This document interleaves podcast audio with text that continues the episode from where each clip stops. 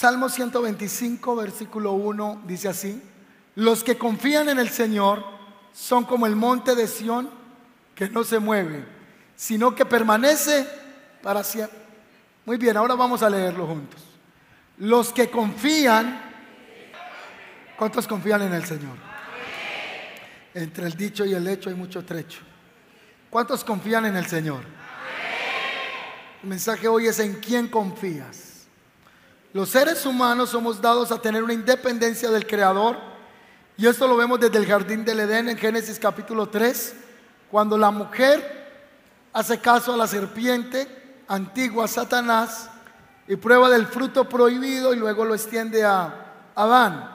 Se ve la independencia en la que todos tenemos porque confiamos en nuestro yo, todos confiamos en nuestra propia fuerza, en nuestra propia habilidad y hasta en nuestra justicia confiamos nosotros. Nos creemos al punto de creernos hasta más santos que otros. Confiamos en nuestras obras, confiamos en los hijos, confiamos en los padres, confiamos en los hermanos, confiamos en el pastor, confiamos en el líder, pero la palabra del Señor no nos manda a confiar en el hombre, la Biblia nos manda a confiar en el Señor. Y los que confían en el Señor son inconmovibles. Los que confían en el pastor son conmovibles. Pero los que confían en el Señor Dios Todopoderoso son inconmovibles. ¿Cuántos dicen amén a eso?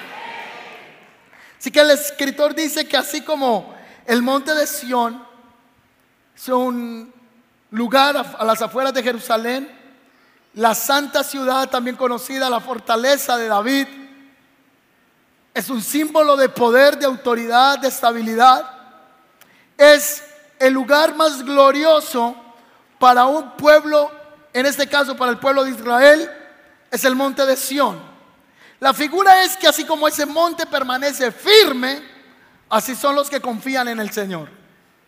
Luego la analogía es que así como Jerusalén está rodeada por muros, así el Señor está alrededor de aquellos que confían en Él. Esto es una bendición, confiar en el Señor. Él es nuestro muro protector, Él es nuestra confianza, Él es nuestro ayudador. Y en un mundo inestable, ¿en quién podemos confiar? En un mundo donde la economía está arriba y otro día está abajo. En un mundo donde todo es inestable, solo podemos confiar en el Rey de Reyes y Señor de señores. ¿Cuántos dicen amén a eso? Hoy la economía está bien, mañana no sabemos. ¿En dónde está nuestra confianza? Hay un monte que se conoce como el monte Aconcagua y este monte lo van a ver a continuación, no es una montaña que está simulando el monte Aconcagua. Es real, Está en las, las fronteras con Chile, a más de 1600 metros sobre el nivel del mar. Ese es el Congagua, el que pasó hace un momento, ¿cierto? Porque ya pasó. Estaba hablando, no sé. Este monte, dice una anécdota que un alpinista preparó durante varios años para ir a la conquista de este monte rocoso lleno de nieve. En su desesperación por la proeza era tan grande que conociendo todos los riesgos, inició su travesía sin compañeros. Él iba en la búsqueda de la gloria personal. Solo quería gloria exclusiva. Entonces comenzó a subir y a subir. Y el día fue avanzando y los compañeros no estaban por ningún lado. Y comenzó a hacer tarde y más tarde. No se preparó para acampar, sino que decidió seguir subiendo para llegar a la cima ese mismo día. Pronto este joven vio que ya todo estaba totalmente oscuro, que no se podía ver nada. Todo era negro, cero visibilidad. No había luna y las estrellas estaban cubiertas por la nieve. Subiendo por un acantilado a unos 100 metros de la cima, este joven alpinista se resbaló y se desplomó por los aires. Caía a una velocidad vertiginosa y solo podía ver las veloces manchas más oscuras que pasaban en la misma oscuridad. Y tenía la terrible sensación de ser succionado por la gravedad y seguía cayendo hasta que sintió un tirón. Fue la cuerda que la aseguró más arriba, como un buen alpinista. En ese momento ese hombre, lleno de temor, en la oscuridad, sin la ayuda de sus compañeros, se aferró a la cuerda y gritó, Dios, Dios, ayúdame. Así que una voz se dejó ir en esa fría noche de la siguiente manera. ¿Cómo quieres que te ayude? Entonces le digo, Dios, ayúdame que no me muera. La voz le dijo, entonces suelta la cuerda.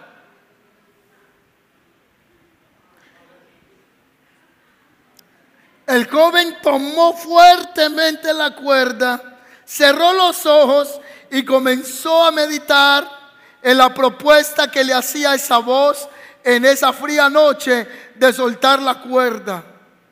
Su mente pensaba, si suelto la cuerda, me voy a matar. Pero una vez más la voz le decía, suelta la cuerda y confía en mí. En la mañana, un equipo de rescatistas comenzó a caminar por aquel lugar y encontró a un joven muerto, congelado, agarrado con todas sus fuerzas o con las que tenía, con las manos totalmente congeladas a la cuerda, pero solamente estaba a dos metros del suelo. El alpinista no fue capaz de cortar la cuerda y simplemente confiar en Dios. Nos cuesta confiar en Dios, ¿verdad? La pregunta es, ¿cuál es la cuerda en la que tú estás confiando? ¿Cuál es la cuerda que tienes que soltar?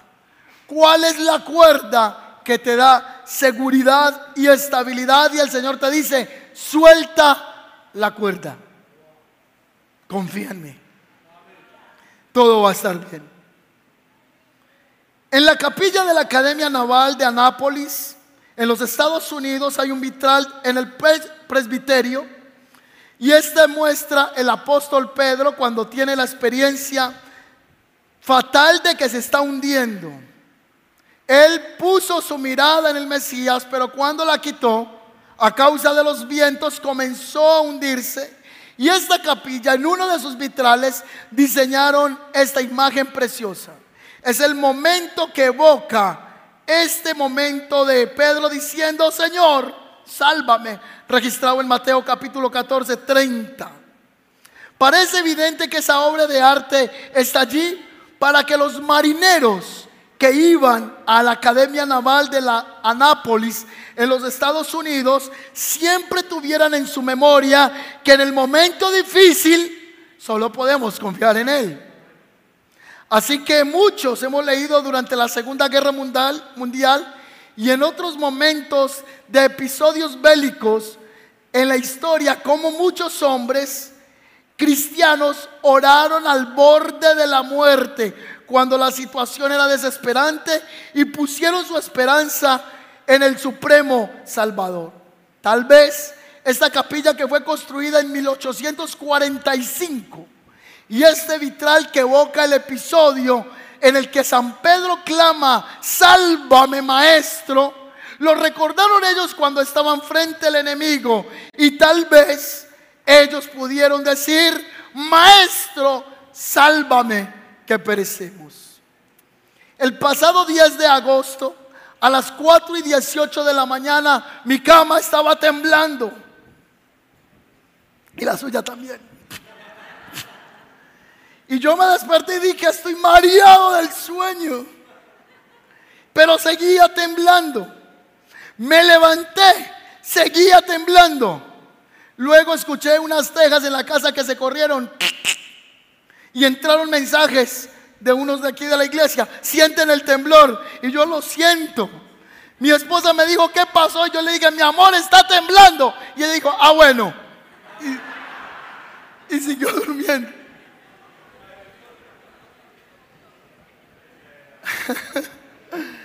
Más tarde, Caracol RCN comenzó a mostrar cómo estaban desalojando personas en Bogotá de edificios. Yo creo que ese día muchos ateos clamaron al Señor.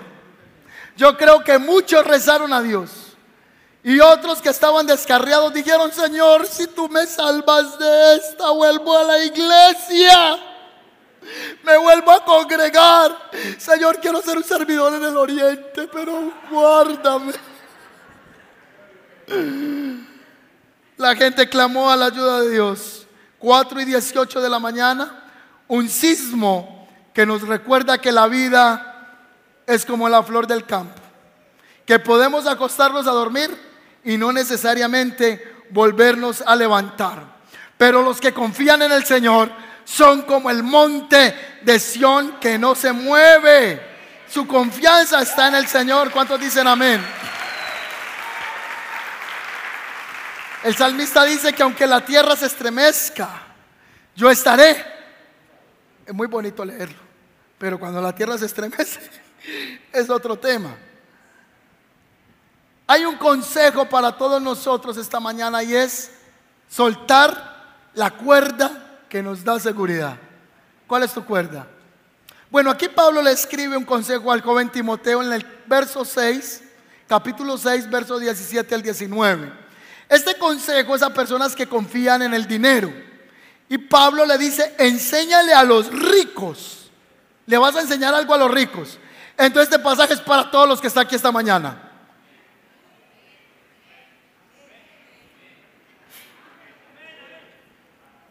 Dice, enséñale a los ricos.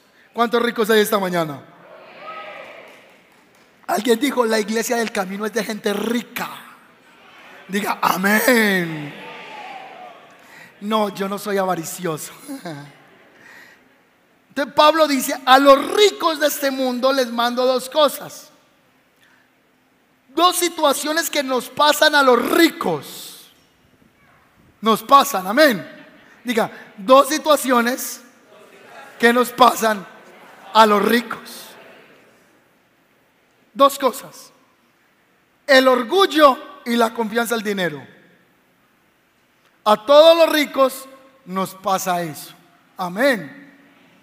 No se sienta mal. Diga, ay, si supieran que ni con mi huevo esta mañana. No, usted es bendecido por el Señor.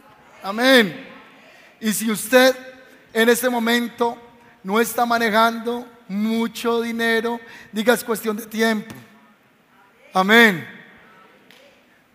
Así que dice, no sean orgullosos ¿Y cuál es la segunda? No se confíen en el dinero. Porque el dinero es inestable. ¿Usted ha visto la bolsa de valores? ¿Usted ha visto a esa gente allá en la bolsa de valores trabajando? Subió, subió, no, súbalo. Entre la posición. Muy bien, ponga el techo a la venta porque la economía sube y baja. Es dinámica. Entonces la Biblia dice que el que pone su confianza en el dinero, como el dinero es inestable, puede que mañana no haya. Uno puede tener mucho hoy y mañana no tener nada. O no puede tener nada hoy y mañana tenerlo todo. Gracias por su entusiasmo. Se lo repito, uno puede tenerlo hoy todo y mañana no puede tener nada. Y no puede tener nada hoy y mañana tenerlo todo. ¿Cuántos dicen amén a eso? Porque las riquezas son inciertas, son inestables. Hoy están y mañana. Entonces a los ricos les digo, no confíen en el dinero. Deben depositar su confianza en el Dios que provee la bendición. Depositen su confianza en Dios. quien nos da en abundancia todo lo que necesitamos para que lo disfrutemos. Hay gente que dice que tener dinero es del diablo. Bueno, esa plata que usted dice que es para el diablo, désela a su hermano entonces. Amén. Porque Pablo dice aquí que Dios da las cosas en abundancia para que las disfrute. Dios le dio el carro para que lo disfrute. Dios le dio la casa para que la disfrute. Dios le da bendición para que la disfrute. Amén. Usted lo disfruta y otro se queja. Usted lo disfruta y otro se amarga. Usted disfruta el viaje y otro dice, desgraciado que siempre la pasa viajando. La tortura del Instagram. Y más esas hermanas que le ponen el buen filtro aquí, aquí en la playa. Y el hermano por allá pelando pollos. Y viendo eso, bendito sea. Y la otra.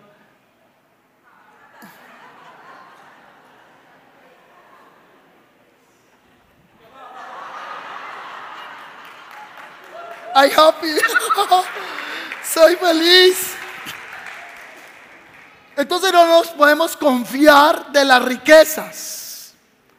Porque yo he sabido, dice Pablo, disfrutar en la abundancia, pero también estar en la escasez. Confíen en el Dios de la riqueza, confianza. ¿En quién está tu confianza? Segunda de Crónicas 38, 8 nos muestra que los que confían en el Creador son inamovibles. ¿Cuántos son inamovibles aquí? ¿Cuántos confían en el Señor? Si no confiaba, va a confiar a partir de hoy. Amén. Se me ocurre algo acá en el momento. Venga Felipe un momentico. Esto fue, esto es pura tecnología desarrollada. Y venga Diego, suba acá un momentico Diego. Esta enseñanza no estuvo en el primer servicio. Así que la ofrenda en este servicio es más alta. No falta el que diga, fue una iglesia nueva y eso con ejemplo cobraban más. Es un ejemplo que vamos a hacer acá. Hágase usted aquí.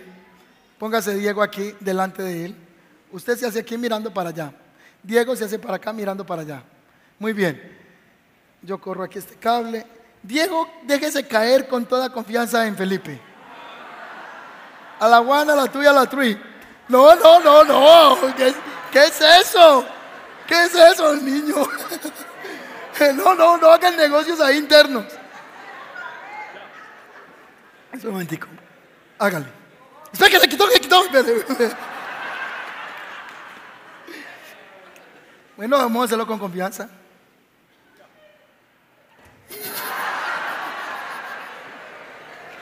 Ese gato no sirvió. Muy bien, Diego, bien, bien. Otra vez, Diego. Ahora sí lo va a hacer con toda confianza.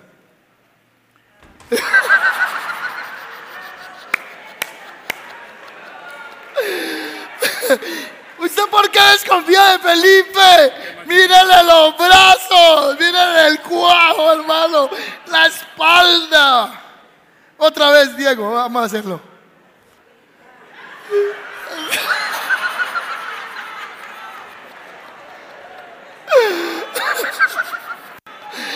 Vamos a darle una oportunidad más a Diego, ¿bien?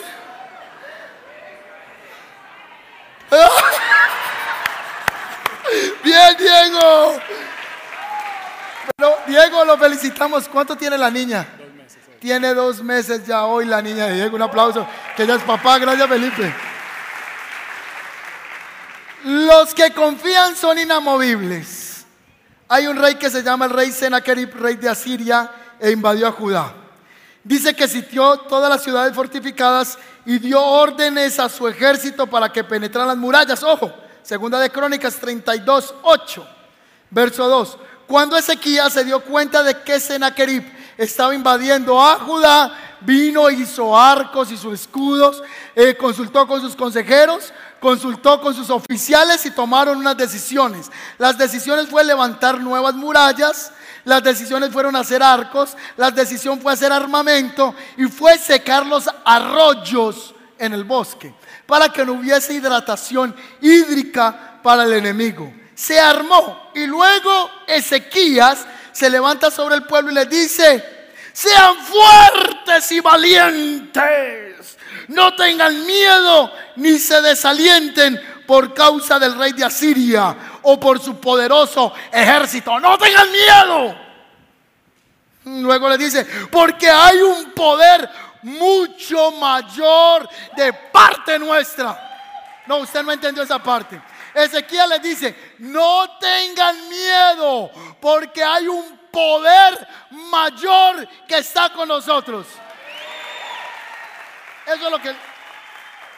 Otra vez, yo soy Ezequías y usted va a ser la figura del pueblo emocionado. ¿Listo?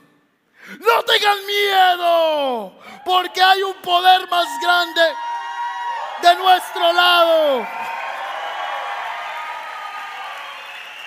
El rey de Asiria podrá tener mucho ejército, pero son simples hombres. Entonces ahí ustedes hacen. Ah". Con nosotros está el Señor Dios para ayudarnos. Y Él peleará nuestras batallas. Entonces el rey Senaquerib está por acá. Y dice, ah, sí, muy emocionaditos. Están ahí con la fe a tope. Le están creyendo a Dios. Y el rey Senaquerib está escuchando al pueblo que está emocionado. Número uno, yo encuentro en Ezequías que es un hombre que conocía el poder de Dios, ¿sí o no? ¿Conocía el poder de Dios? Dos, Ezequías confiaba en el poder de Dios. Una cosa es creer, creer en Dios y otra cosa es creerle a Dios por lo que él puede hacer. Ezequías era un modelo de inspiración para su generación. Ezequías fortalecía a los de fe débil. No se junte con negativos. Amén. Esa gente que son como Pablo Remalas. Abren la sombrilla y les cae trueno dentro de ella. Gente que dice, vamos a... Ay, si llueve. No, ay, si llueve. No, eso es tan maluco. Gente negativa todo el tiempo. Propóngase estar con un negativo porque usted lo va a alentar. Pero si usted no lo va a alentar, suéltelo, sáquelo, safis. Sáquelo de su vida. Porque un negativo es contaminante y es tóxico. ¿O no es así?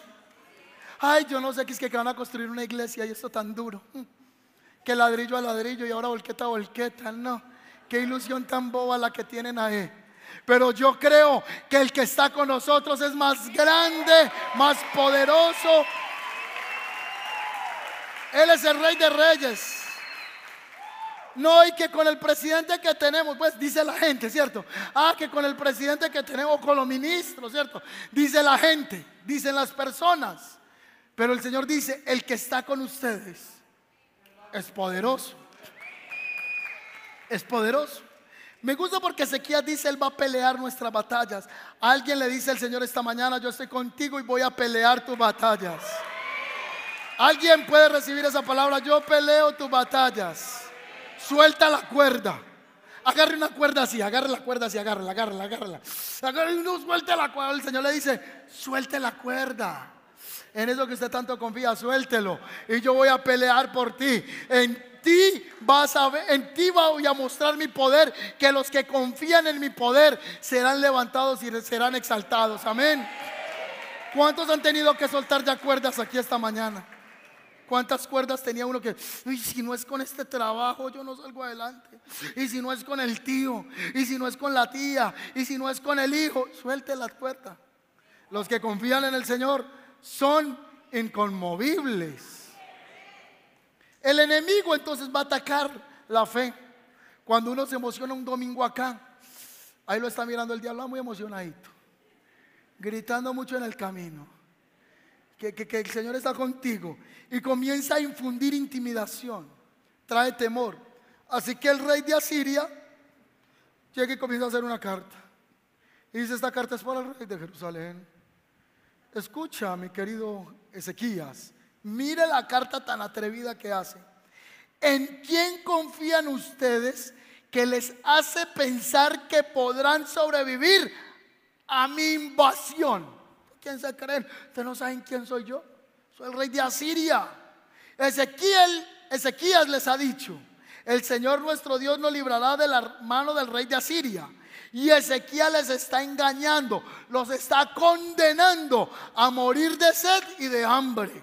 Porque yo me voy a encargar de matarlos. O sea, el tipo amenazaba así como un señor que vivió por acá en los 70 que ya la mataba a su mamá, la amarraba a su abuelita, la mataba a la hija, la prima, la sobrina. Ezequiel, voy por vos, voy por vos. Así está el rey de Asiria. Luego le dice, de seguro que ustedes ya se han dado cuenta lo que han hecho los otros reyes de Asiria antes de mí. Hemos sometido las naciones de la tierra, los pueblos de la tierra. Versículo 14. ¿Cuál de sus dioses fue capaz de librar a su pueblo del poder destructor de mis antecesores? ¿Qué les hace pensar? ¿Qué idea estúpida, tonta tienen en la mente que les hace pensar que su Dios los puede librar? No dejen de que Ezequiel los engañen. No permite que se burle así de ustedes. Lo vuelvo a repetir. Ninguno, ninguno, ningún Dios de ninguna nación, de ningún reino, jamás, jamás, jamás ha podido librar a su pueblo de mí o de mis antecesores. Mucho menos su Dios podrá librarlos a ustedes de mi mano. Mire, la fe es atacada por el enemigo. Senaquerib menospreció el poder que tenía el Dios de Israel y trató mal el siervo de Dios. ¿A quién? A Ezequías. Usted sabe que si una persona en el mundo se mete contigo haciéndote brujería, hechicería, se está metiendo con Dios. Pastor, le están haciendo brujería. Oh, un poco, un poco de rato.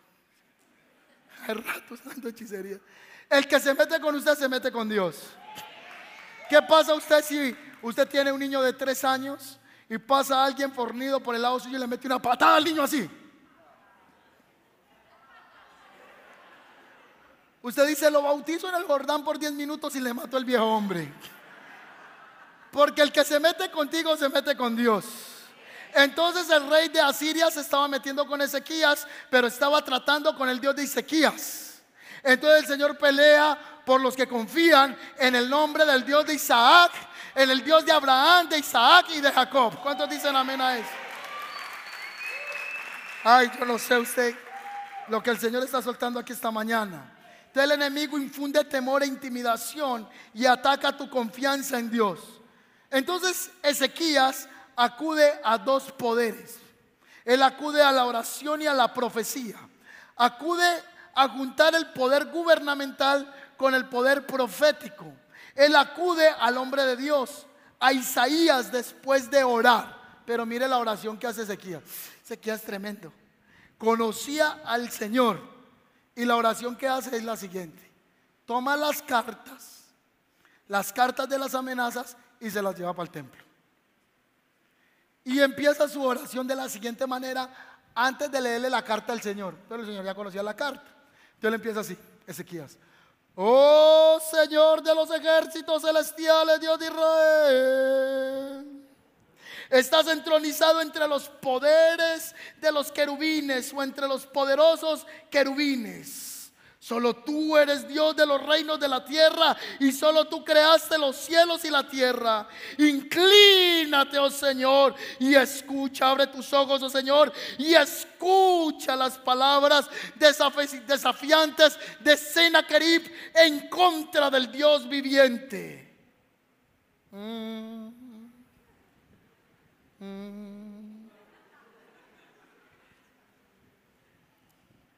Es cierto, Señor, que el rey de Asiria ha destruido a todas las naciones que han tropezado y han arrojado a fuego sus dioses de esas naciones, que Él los ha quemado.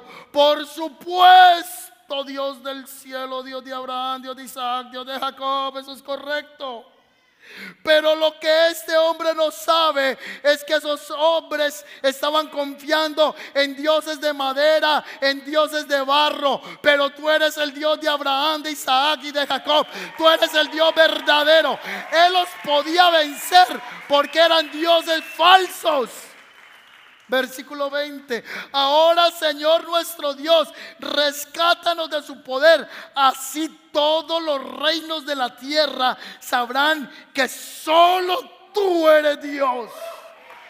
Claro, él venció los dioses de los otros pueblos porque eran hechos de madera, eran hechos de yeso, tenían ojos y no veían, tenían pies y no caminaban, tenían manos y no palpaban, pero se están metiendo con el Dios de Abraham, con el Dios de Isaac, con el Dios de las generaciones, el Dios todopoderoso. Entonces el Señor lo escuchó. El poder de la oración Ezequías comenzó a traer las cartas delante del Señor. Y después de sus oraciones delante del Eterno, fue a consultar donde el profeta Isaías. Mandó a sus servidores. Y los servidores le dicen al profeta, le dicen lo que ha ocurrido. Y el hombre de Dios le responde, dígale al rey Ezequías, dígale a su amo, esto dice el Señor no te alteres por ese discurso blasfemo que han pronunciado contra mí los mensajeros del rey de Asiria. Escúchame muy bien, rey Ezequías. Yo mismo voy a actuar en contra del rey de Asiria para que él reconozca que el Dios al que tú sirves es un Dios power. Un Dios poderoso. Entonces el Señor le está diciendo a alguien esta mañana, ¿en quién confías? ¿Sabes que el Dios al que tú sirves es un Dios poderoso? Es un Dios poderoso. Es un Dios poderoso. Diga conmigo, poderoso. Los que están atrás digan, poderoso. El Dios que servimos es un Dios power, dinamita, dunamis es el Dios de todas las potencias. Entonces Dios le va a demostrar a este hombre que se va a tener que tragar las palabras porque Ezequías sí confió en Dios. La respuesta a este momento crítico fue no te alteres por el discurso blasfemo en contra de mí. Yo mismo actuaré y hoy desato juicio en contra del rey Senaquerib. Dice la palabra profética, haré que le llegue un mensaje al rey Senaquerib para que venga su nación y cuando él vuelva, aquí lo van a matar. Así queda el juicio para este rey. Así que lo que hizo el hombre de Dios fue clamar al cielo para ver una respuesta de parte de Dios. ¿Cuántos tuvimos un problema y se lo contamos a 50 personas y las 50 personas no hicieron nada? Se enteraron del chisme. ¿Cuánta gente supo que usted tenía una necesidad X y usted se lo contó a 150 personas y los 150 personas no hicieron nada? Entonces usted lo que tiene que hacer es ir a clamar al Señor porque la respuesta está en la oración. ¿Cuántos dicen amén? Por la oración Dios va a hacer que pasen cosas que humanamente no pasarían. La oración hace que lo natural en el mundo espiritual sea para nosotros, lo sobrenatural sea como algo natural. Hace que el cielo y la tierra se una. Eso fue lo que hizo el profeta Ezequías a través de la oración. Así que si hay una situación económica, hay que orar. Si hay una situación financiera, hay que orar. Si hay una situación de amenazas, hay que orar. Cual sea la situación, hay que orar. Porque Dios todavía responde en el 2023. Es un Dios que tiene oídos. Es un Dios que todavía escucha a su pueblo. Es un Dios que trae respuestas a los que le buscan y a los que en Él confían. ¿Cuántos dicen amén a eso? Santo. Así que la oración de Ezequías desata una activación, una intervención de ángeles. Él ora y el Señor dice, no voy a ir yo, voy a mandar un angelito que tengo acá. los demás estamos aquí ocupados, estamos en adoración. Y llamó un ángel, un ángel guerrero. Y le venga, ah, va una comisión que le tengo a usted un trabajo, vaya defienda a mi hijo. ¿Y de qué? Del rey de Asiria. Eh, ¿Qué hay que hacer? Mátelo a todos. y es que imagínense, nosotros leemos lo que pasó en la tierra. Pero imagínense lo que pasó en el cielo. Dios está en su trono, los ángeles están adorando, se para la corte angelical para escuchar un hombre y un profeta que están orando en la tierra. El cielo se para a escuchar tus oraciones. ¿O no es así? Y pasa. Y llegó la oración del profeta y llegó la oración del rey. Y el Señor dice, ah, bueno, muy bien, confían en mí. Venga, usted el que está allá, sí, usted venga acá. Gabriel, Miguel, venga. Vamos a ir los dos, no quédese usted. Él va a ir solo. Máteme 80 mil que están allá molestando a mi hijo. Y salió ese ángel. Y despedazó el ejército asirio. A todos los mató. Por una oracioncita. Por una oracioncita de confianza en Dios. ¿Cuántos quieren poner su confianza en el Señor? Cuando usted ora al Señor hay activación angelical. Cuando usted ora, los cielos se mueven a favor de usted, de su pueblo, de su iglesia. Amén. ¿Cuántas personas estarán esta mañana aquí esperando una respuesta de parte de Dios? Y el Señor dice, si pones tu confianza en mí y levantas oración a mi trono, yo puedo hacer que todo se detenga y que venga activación angelical. No me confunda, no es que ahora voy a prender una vela ya al angelito San, San Benito. No, no es eso. Usted va a ordenarle a los ángeles, ordeno que ángeles de Dios vayan y ejecuten. Amén.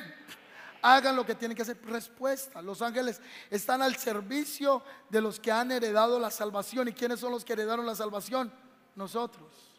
Entonces usted tiene un ángel ahí sentado cansado de descansar porque no hace nada y dice, me asignaron a este tipo, estoy con la de 50 años y no me pone a hacer nada. Qué vida tan aburrida con este cristiano. Ponga a trabajar los ángeles. Amén. Ordéneles. No estoy en chiste, verdad. Ponga a trabajar los ángeles. El profeta me acompañó a la nueva sede de la iglesia y me dijo, veo dos ángeles acá, grandes. Veo un ángel que es el que se va a encargar de traer las almas a este lugar. Así ustedes lo publiquen por internet, lo pongan por Instagram o paguen publicidad. Hay un ángel que es el encargado de traer las almas a este sector.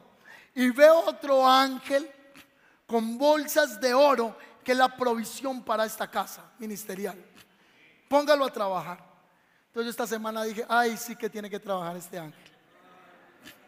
Bueno, mi hijo, levante la pica porque hay que trabajar necesitamos una plática de aquí a diciembre para la obra, póngase a trabajar. Entonces estamos mandando a los ángeles a que traigan el recurso. ¿Cómo?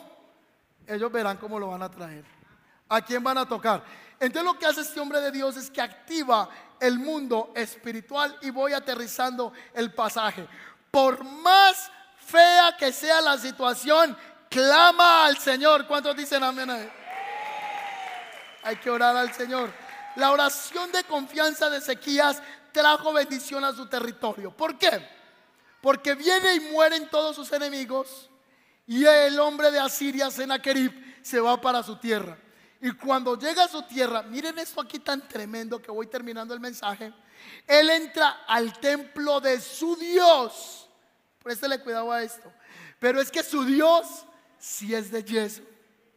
Su Dios sí es de madera entra al templo a rendirle culto a su Dios, que no es un Dios superior a nuestro Dios, porque no hay un Dios por encima del Creador. No hay un Dios por encima del que hizo el cielo y la tierra. No hay un Dios por encima del Dios de Israel, que ahora es el Dios suyo, la nación escogida por Dios. Así que él se levanta en el templo a orarle a su Dios y vinieron sus hijos y lo mataron. Sus propios hijos mataron a Sennacherib y Dios humilló la soberbia de Sennacherib y exaltó la confianza de Ezequías. Y dice el pasaje bíblico en el versículo 22 en la parte B, entonces hubo paz en todo el país. ¿Sabe que naciones enteras están sostenidas por la oración de los santos?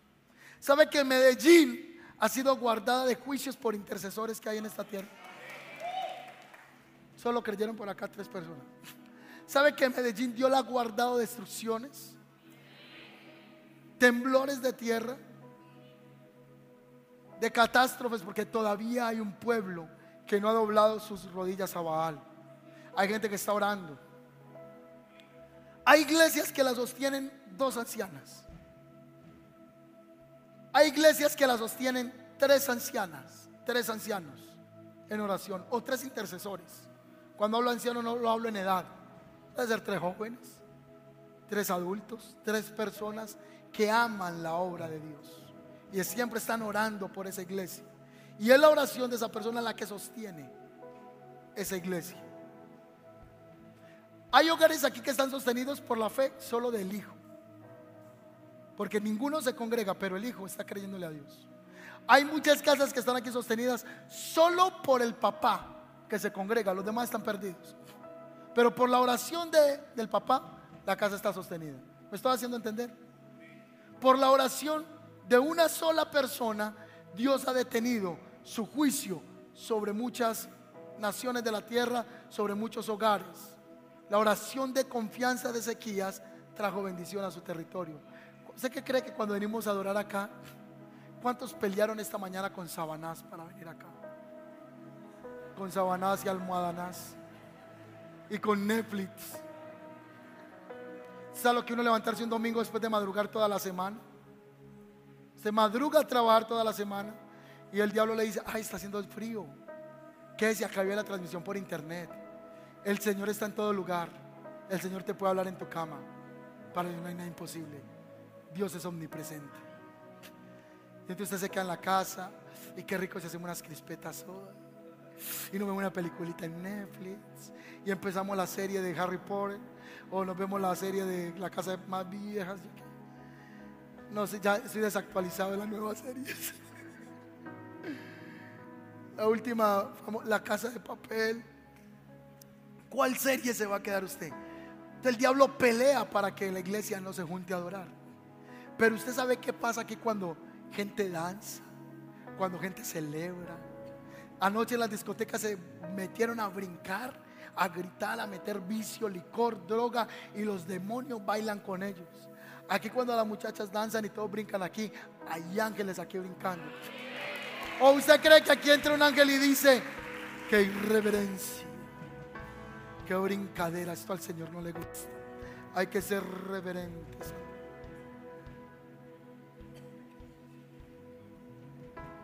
Salmo 150. Todo lo que respira adora al Señor. La iglesia está adorando, la iglesia está alabando, la iglesia está bendiciendo a Dios. Entonces el Señor se derrama en respuesta, en respuesta para la iglesia. ¿Sabe qué representa este auditorio lleno esta mañana? Que aquí hay más de 500 personas que confían en el Señor. Aquí hay más de 500 personas que están diciendo, yo debo congregarme porque yo he puesto mi confianza en el Dios de los cielos, en el creador del universo. ¿Cuántos dicen amén a eso? Entonces los vecinos lo ven a usted prepararse temprano y dicen, ¿y ese para dónde se va? Ah, ese es evangélico.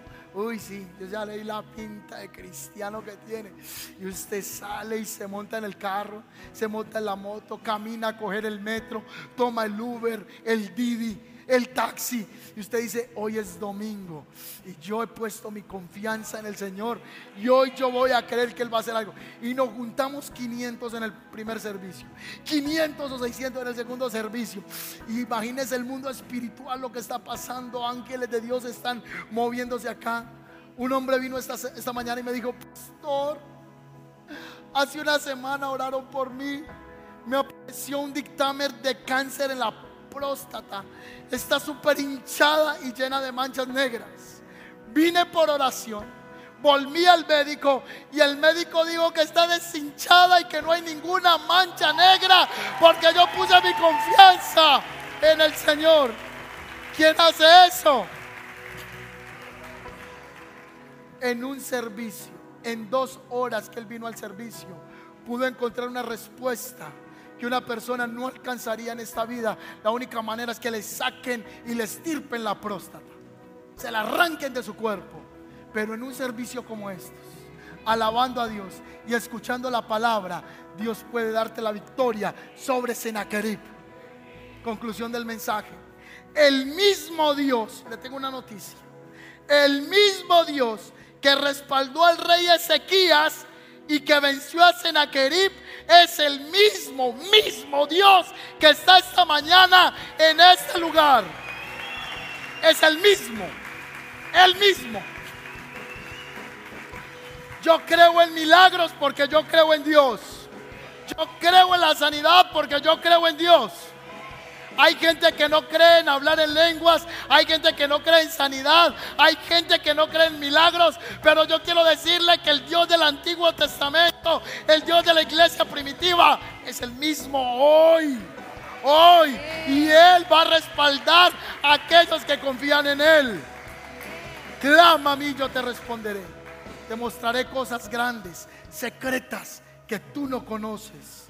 La invitación para los que vienen hoy por primera vez es pon tu confianza en Yeshua, el Hijo de Dios.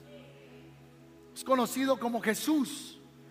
Yeshua, el Hijo de Dios. Yeshua, el Hijo de Dios. Jesucristo, como lo has escuchado también. Pon tu confianza en el que murió en la cruz del Calvario. Él se le acercó a sus discípulos y les dijo, estas cosas les hablo para que en mí tengan paz. En el mundo tendrán aflicción. ¿Qué va a pasar en el mundo? Va a haber aflicción. Pero luego él dice, pero confía. Yo vencí el mundo. Otra vez. En el mundo tendrán, pero confíen. Yo vencí. Le conecto este pasaje bíblico. Mírenlo bien. En el mundo tendrán aflicción, pero confíen, yo vencí el mundo. Hasta ahí va. Luego la revelación del pasaje bíblico es, todo el que es nacido en él vence el mundo. Porque ahora Cristo está en usted.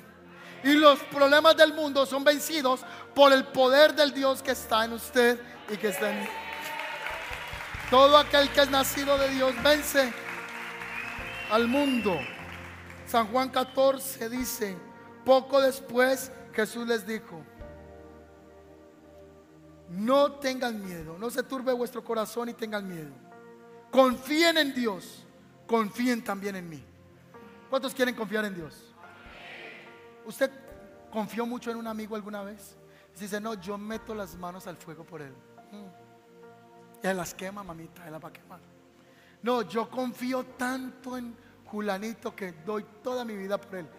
Y el Jesús el Hijo de Dios le dice, confías en Dios, confía en mí, confía también en mí. En la casa de mi Padre hay un lugar para todos. Si no fuera cierto, no les habría dicho que yo voy allá a prepararles un lugar. Después de esto volveré para llevarlos conmigo y así estar juntos.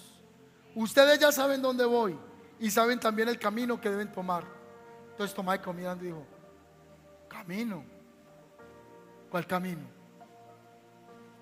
Jesús, sabemos que vas al Padre, pero ¿cuál es la ruta? Tomás, yo soy el camino, yo soy la verdad, yo soy la vida. Nadie viene al Padre si no es por mí. Pon tu confianza en mí y vas a ver al Padre. Pon tu confianza en mí y vas a alcanzar la victoria. Denle un aplauso al Señor esta tarde. Aplauda la gloria de Dios.